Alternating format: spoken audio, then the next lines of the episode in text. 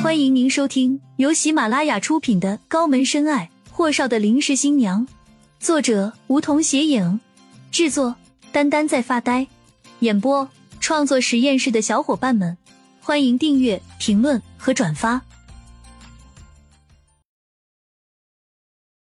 第一百一十九集，厉谨言话风一转，你本就不是普通人，又怎么可以距离名人太遥远？好了。文案的创意算是过了，就按照你这次提交的创意去做。遇到问题随时联系我。现在吃饭。房间的灯光突然间就暗了下去，但全是那种非常温馨又浪漫的粉色和紫色灯光。在顾青青还没反应过来时，服务生已经推着一个蛋糕车进来，上面插满了蜡烛。厉谨言接过蛋糕车，推到顾青青面前：“生日快乐！”蛋糕是双层的巧克力果仁的，顾青青拧眉：“你怎么知道今天是我生日？”厉谨言看向他，看了你在公司的简历，起初以为是你瞎编的，直到刚才在你小区门口才证实了我的想法。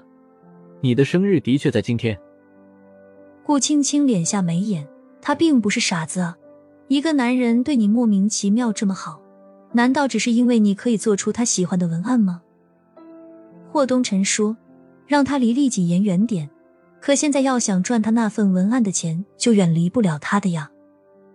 可这生日过得莫名其妙，不是吗？在厉谨言的眼里，顾青青不但不傻，反而是聪明的让人心疼的那种女孩子。他似乎看出来了他的顾虑，便低声道：“青青，做我女朋友，可以吗？”什么？顾青青被厉谨言给懵了，怎么越是怕什么就来什么呢？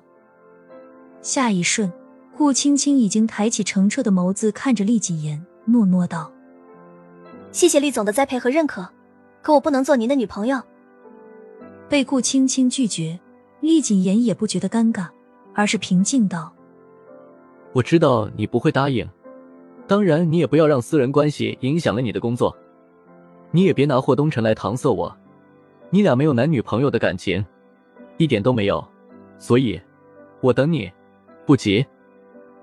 厉谨言这出戏唱的让顾青青更加的莫名其妙了，难道是那次在秦皇水镇利用他，他秋后算账吗？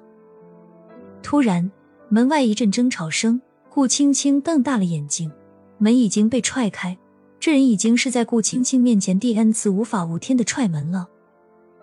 霍东辰紧紧拧着眉心，一把扯过顾青青的胳膊。顾青青，你是把我的话当成耳边风了吗？啊！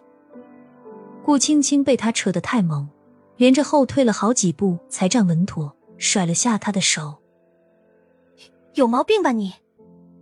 霍东辰今天也是半点风度都没有了，他一脚将厉谨言的蛋糕车给踹得飞了老远，指着厉谨言的脸怒道。厉谨言，本少告诉你无数次了，离他远点！你压耳聋吗你？霍东辰真的跟同龄人比，稳重有城府是他惯有的商标。可从什么时候开始就动不动大发脾气了？他自己总结的便是，都怪安安那死丫头给他拽个顾青青来折磨他的。此刻，相比较霍东辰而言，厉谨言是内敛深沉的多，他眉宇间全是怒意。可一点发飙的迹象都没有，直到霍东辰的手指一直指着他的鼻尖时，厉谨言抬手握住霍东辰的手，狠狠甩开，笑得阴阴的。霍少，注意你霍家大少爷的身份，我为什么要听你的？嗯，你又是他的什么人？